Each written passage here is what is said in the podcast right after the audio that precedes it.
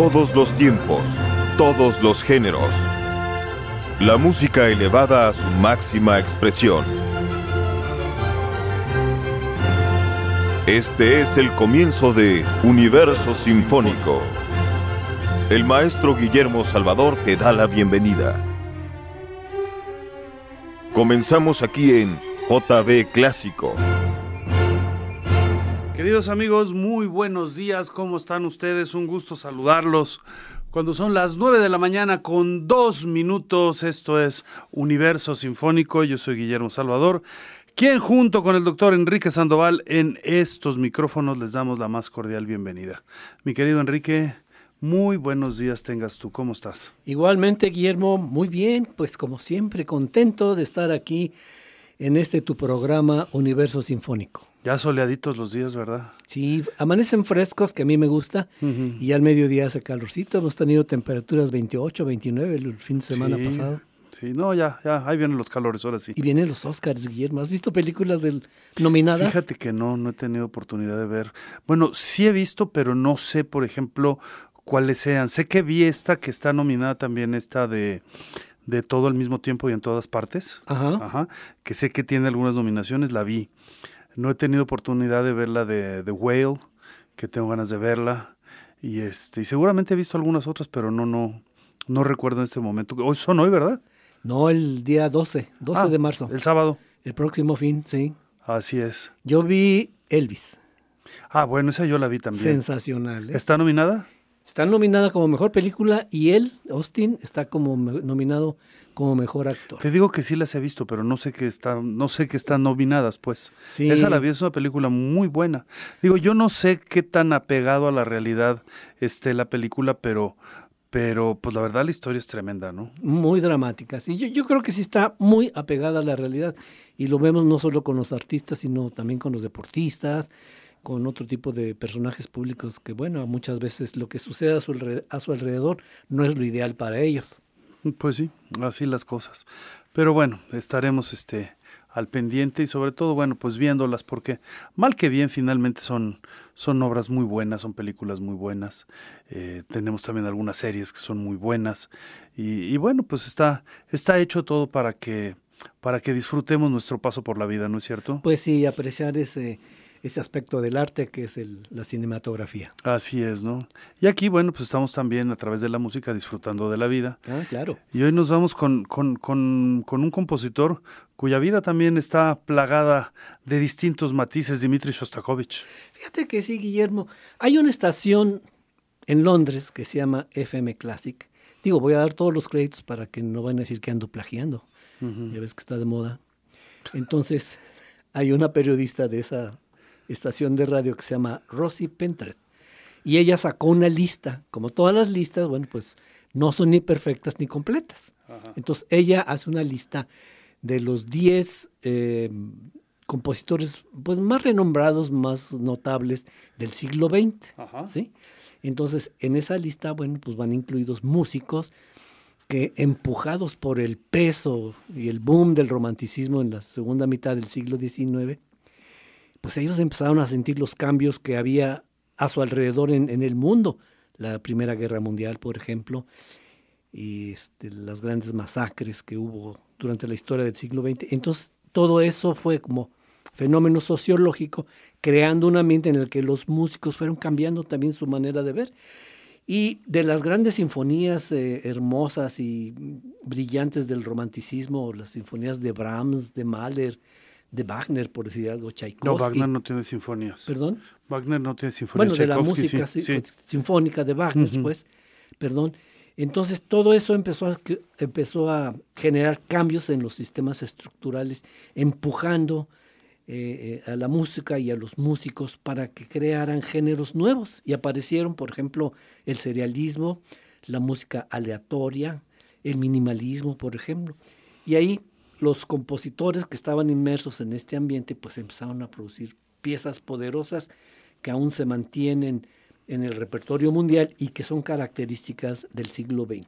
Y, en- y entre estos músicos de la lista que generó el, el FM Classic en Londres, tenemos, no van en orden de importancia, sino son en orden aleatorio. Y claro, pues que tiene que estar Sir Edward Elgar. Ahora sí lo dije bien, Guillermo. Ahora sí no es sé. mi trabalenguas favorito. Otra vez. Elgar. Sir Edward Elgar. Que él produjo, bueno, pues entre otras cosas, sus variaciones Enigma, sus marchas Pompa y Circunstancia, su concierto de cello maravilloso, y es el creador de lo que se conoce como el sonido sinfónico inglés, que reflejan, bueno, pues el, el- el humor, el, el estado de ánimo patriota de, de su nación, de Inglaterra, en los, en los eh, años antes de la guerra y durante la Primera Guerra Mundial. Otro, también inglés, Ralph Vaughan Williams, Ok. también compuesto, compositor muy, muy este, reconocido, tiene una pieza que se llama El ascenso de la alondra, más o menos sería la, La traducción. la traducción. Tiene trabajos orquestales, uno que se llama Fantasía sobre los tem- temas de Thomas Ellis Ujú. y una sinfonía Londres. Él fue alumno de Holst.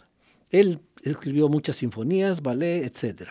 Y luego sigue Igor Stravinsky, que él cambió el mundo musical completamente. Sus piezas maestras, eh, que revolucionaron toda la música del siglo XX en todos los géneros, tanto orquestales como de ballet, de ópera. Sus ballets, incluso el- incluyendo pues el rito de la primavera, el Sí, pájaro de fuego. Petrushka, todo eso, bueno, pues son cambios em- empujados por Stravinsky. Lili Boulanger, Guillermo, una figura que, que figura poco, váleme la redundancia, porque solo vivió 25 años de edad. Chiquita se murió Lili Boulanger, pero sin embargo con un gran talento.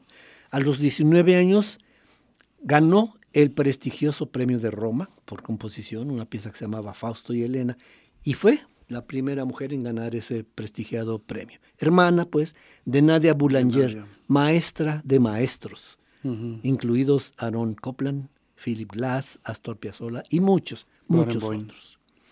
William Grant Steele, William Grant Steele, que su sinfonía número uno fue la más tocada por mucho tiempo en todo lo que es Norteamérica. El- en el perfil de Steele hay, unas, hay más de 200 composiciones que incluyen sinfonías, ballet, ópera. Y fue el hombre de los primeros, es decir, fue el primer compositor americano en, en que tocaran una ópera de él en el, en el Nueva York City Opera. Primera ópera de un autor americano. También fue el primer afroamericano que compuso, que compuso una ópera para una gran compañía de ópera. O sea, fue primero en todo. Fue también el primer afroamericano que eh, tocó su sinfonía ante una orquesta importante de los Estados Unidos y fue también el primer compositor afroamericano en dirigir una orquesta de las más importantes de Estados Unidos. Y luego viene nuestro personaje, Dimitri Sostakovich, que del cual pues hablaremos un poquito más adelante.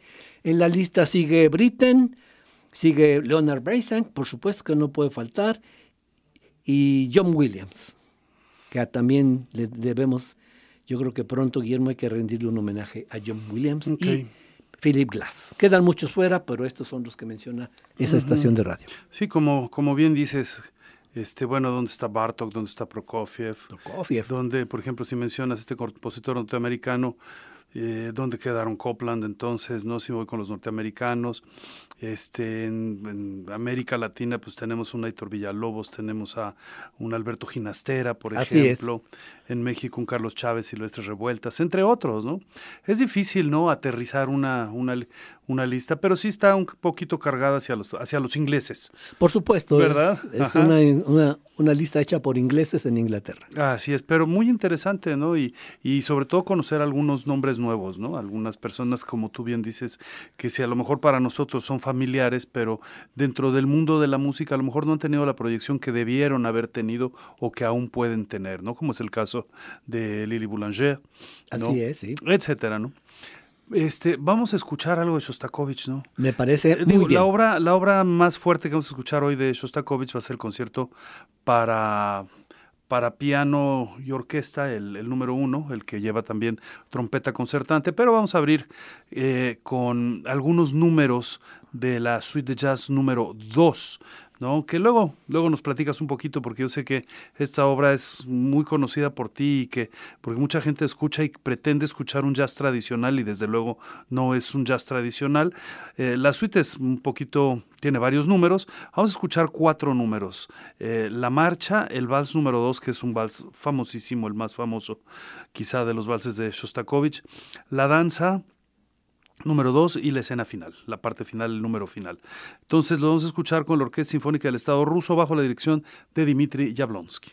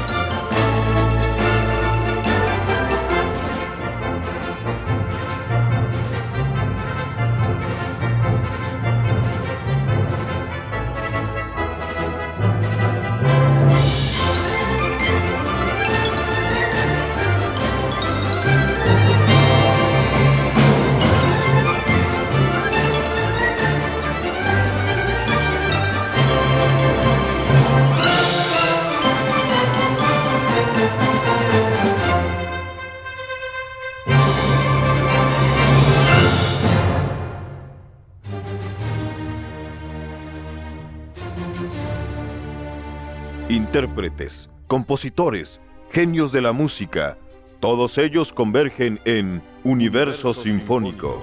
Sigue con nosotros.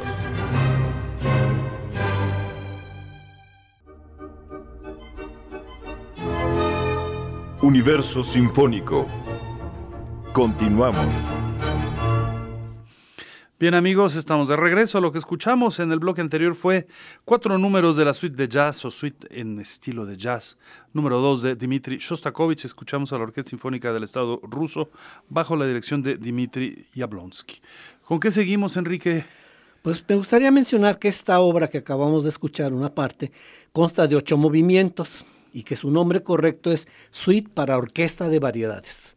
Y que bueno, tradicionalmente se la ha conocido como la Suite número 2 y que fue compuesta en 1956 y que el vals número 2, el que vimos en primer término, fue, utilizado, fue utilizado para una banda sonora de una película de Stanley Kubrick. ¿Ah, sí? Sí. Así es.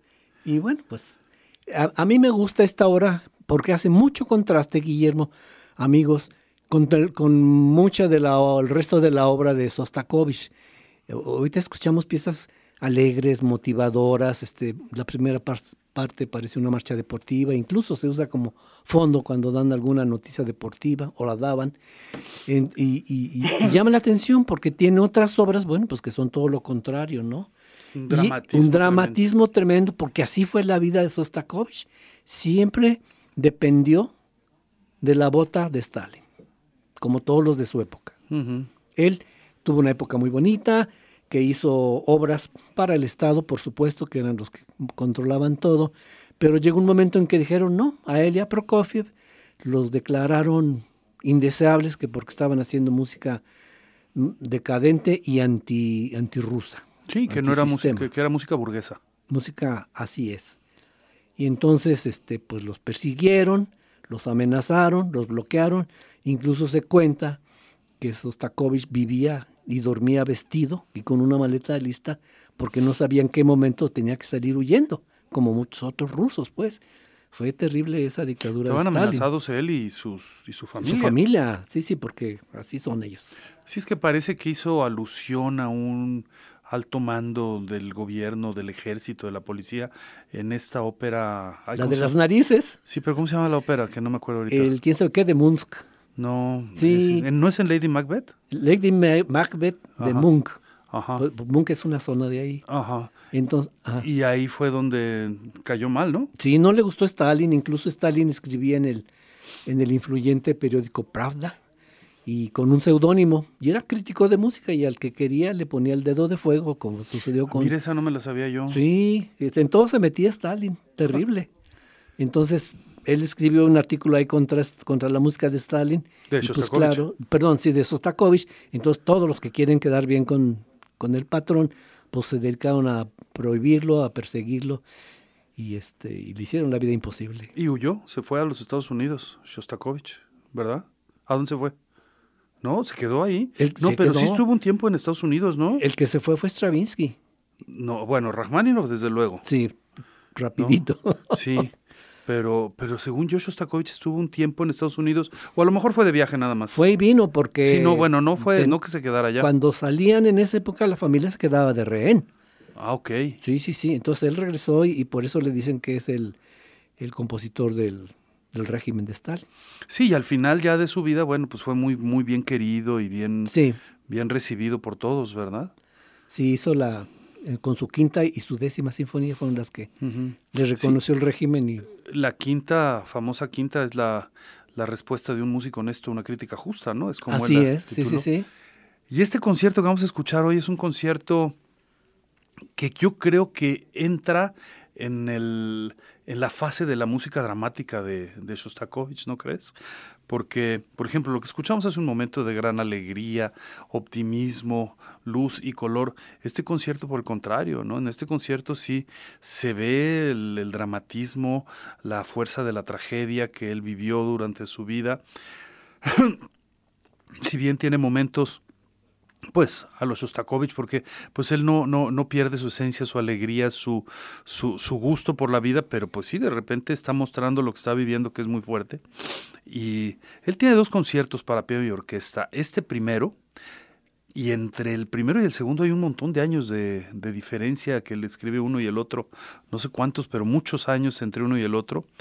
Y, curiosamente, este primer concierto es para piano, trompeta concertante y orquesta de cuerdas. Y el segundo es para piano y orquesta completa sin trompetas. Ándale. ¿no? Entonces, eh, el segundo es todo todo alegría, todo buen humor, y este primero, pues sí hay muchas partes muy, muy dramáticas, ¿no? Y, lo vamos a escuchar ahora, eh, vamos a escucharlo en su totalidad. Vamos a escuchar primero el primer movimiento con una pianista, Enrique, que a ti y a mí y a todos nos encanta, que es Marta Argerich. Así es, sí, una, gran interpretación de este concierto que fue escrito entre marzo y julio de 1933 y estrenado el 15 de octubre del mismo año eh, con el compositor Sostakovich al piano y dirigiendo la Orquesta Filarmónica de Leningrado. También, no, no, perdón, él no dirigió, el director fue Fritz Striadi. Y, perdón, lo que mencionabas de la trompeta, hay quienes llaman que es un concierto doble, ¿verdad? Pero pues no, no llega tanto, ¿sí? Ah, tiene una parte, pues, casi solista, pero pues, desde luego no al nivel del, de los requerimientos que tiene que tiene el piano, ¿no? Pero bueno, dejémoslo así. Yo siempre he dicho que es trompeta concertante. Porque incluso Sostakovich ponía al frente. Ah, sí, lo puedes poner. Al trompetista. sí, me parece correcto. Que se vea bien. Así es, ¿no? Y vamos a escuchar a Alexander Verderiev precisamente a la trompeta. Sergei Narkaryov va, está a la batuta. Nakaryakov. Y la orquesta es la Orquesta Sinfónica de la Svizzera Italiana. Entonces, si te parece, vamos a escuchar el primer movimiento, el primer movimiento de, de este concierto y para en el último bloque escuchar la conclusión del mismo.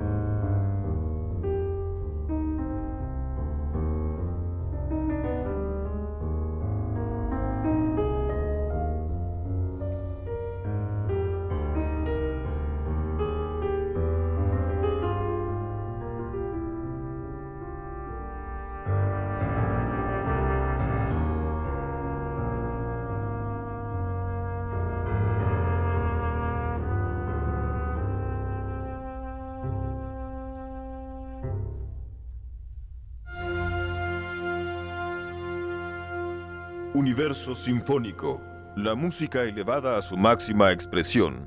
Volvemos.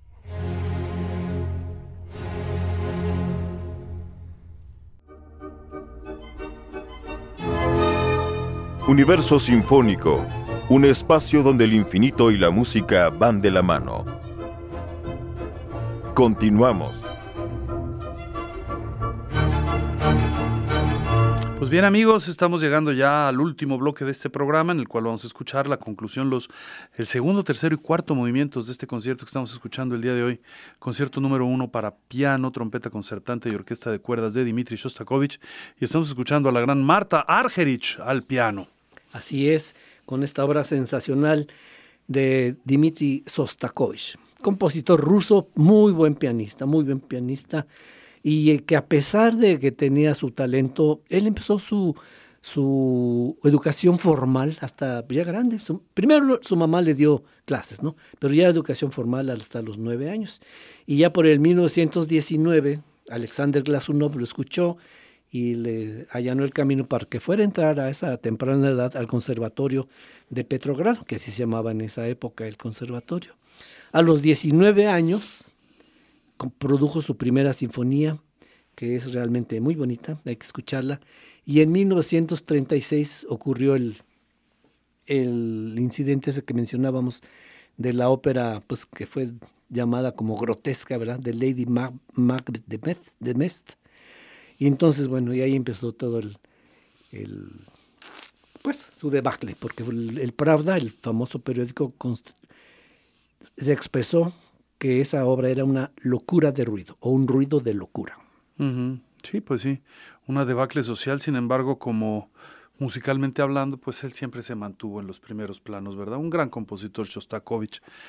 Y bueno, pues nos vamos amigos, los dejamos en compañía de Shostakovich, Marta Argerich, la conclusión de este maravilloso concierto para piano, trompeta concertante y orquesta de cuerda.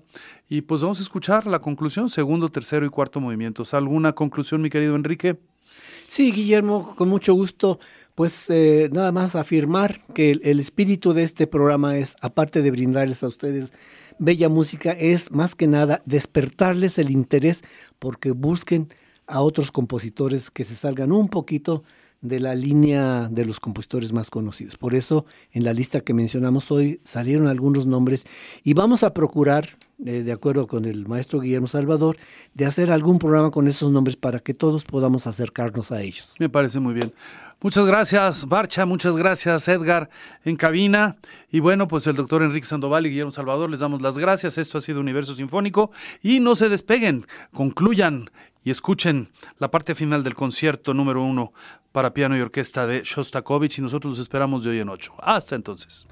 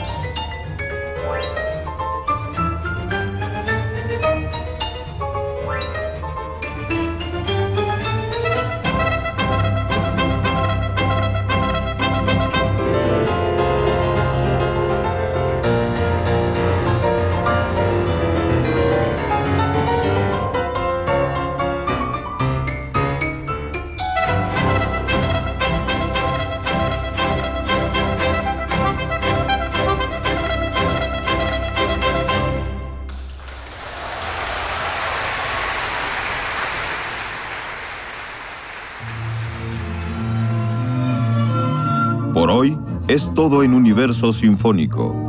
El maestro Guillermo Salvador te invita a la siguiente travesía el próximo lunes en el 96.3 JB Jalisco Radio. Hasta entonces.